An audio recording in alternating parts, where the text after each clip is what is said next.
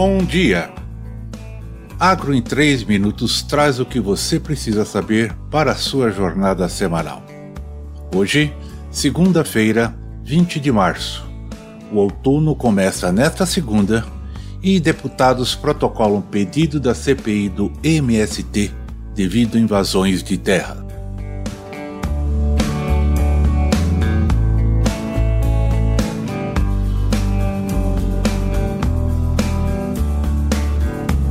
Previsão de chuva para os próximos 10 dias.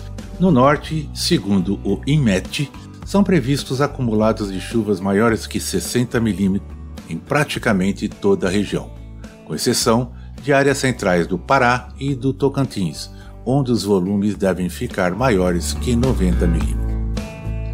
Na região Nordeste, os maiores volumes se concentrarão e poderão ultrapassar os 90 milímetros nas áreas do Maranhão, Piauí, Ceará, Sertão Pernambucano e Noroeste da Bahia. No agreste paraibano e pernambucano, os totais de chuvas serão menores que 30 milímetros. A previsão indica ainda muita chuva na região centro-oeste. De maneira geral, os totais de chuvas variam entre 60 e 90 milímetros.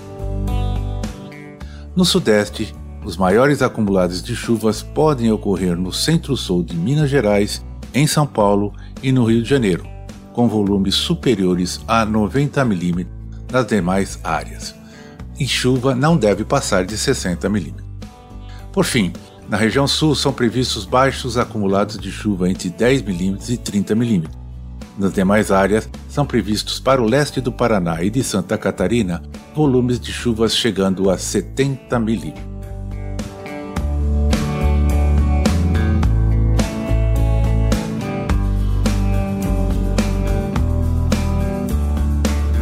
Pedido de criação de uma comissão parlamentar de inquérito, CPI, para investigar a atuação do grupo Movimento dos Trabalhadores Sem Terras, MST, nas recentes invasões de terras realizadas em diversos estados do Brasil, foi protocolado no último dia 15 na Câmara dos Deputados.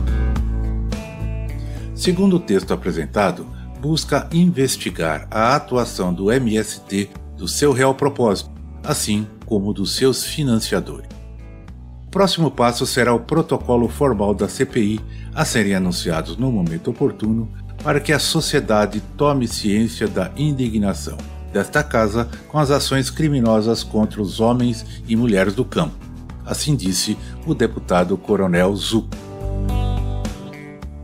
Os requerimentos pela CPI foram apresentados depois do MST invadir fazendas nos municípios de Teixeira de Freitas, Mucuri e Caravelas, ali no sul da Bahia, e Macajuba, no centro-norte baiano.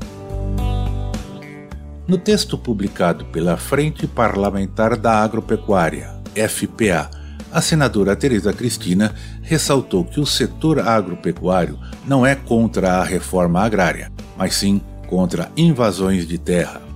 É um anseio da população que este problema seja resolvido e saber realmente de onde vêm os financiamentos para que essas invasões aconteçam no Brasil, assim comentou a senadora.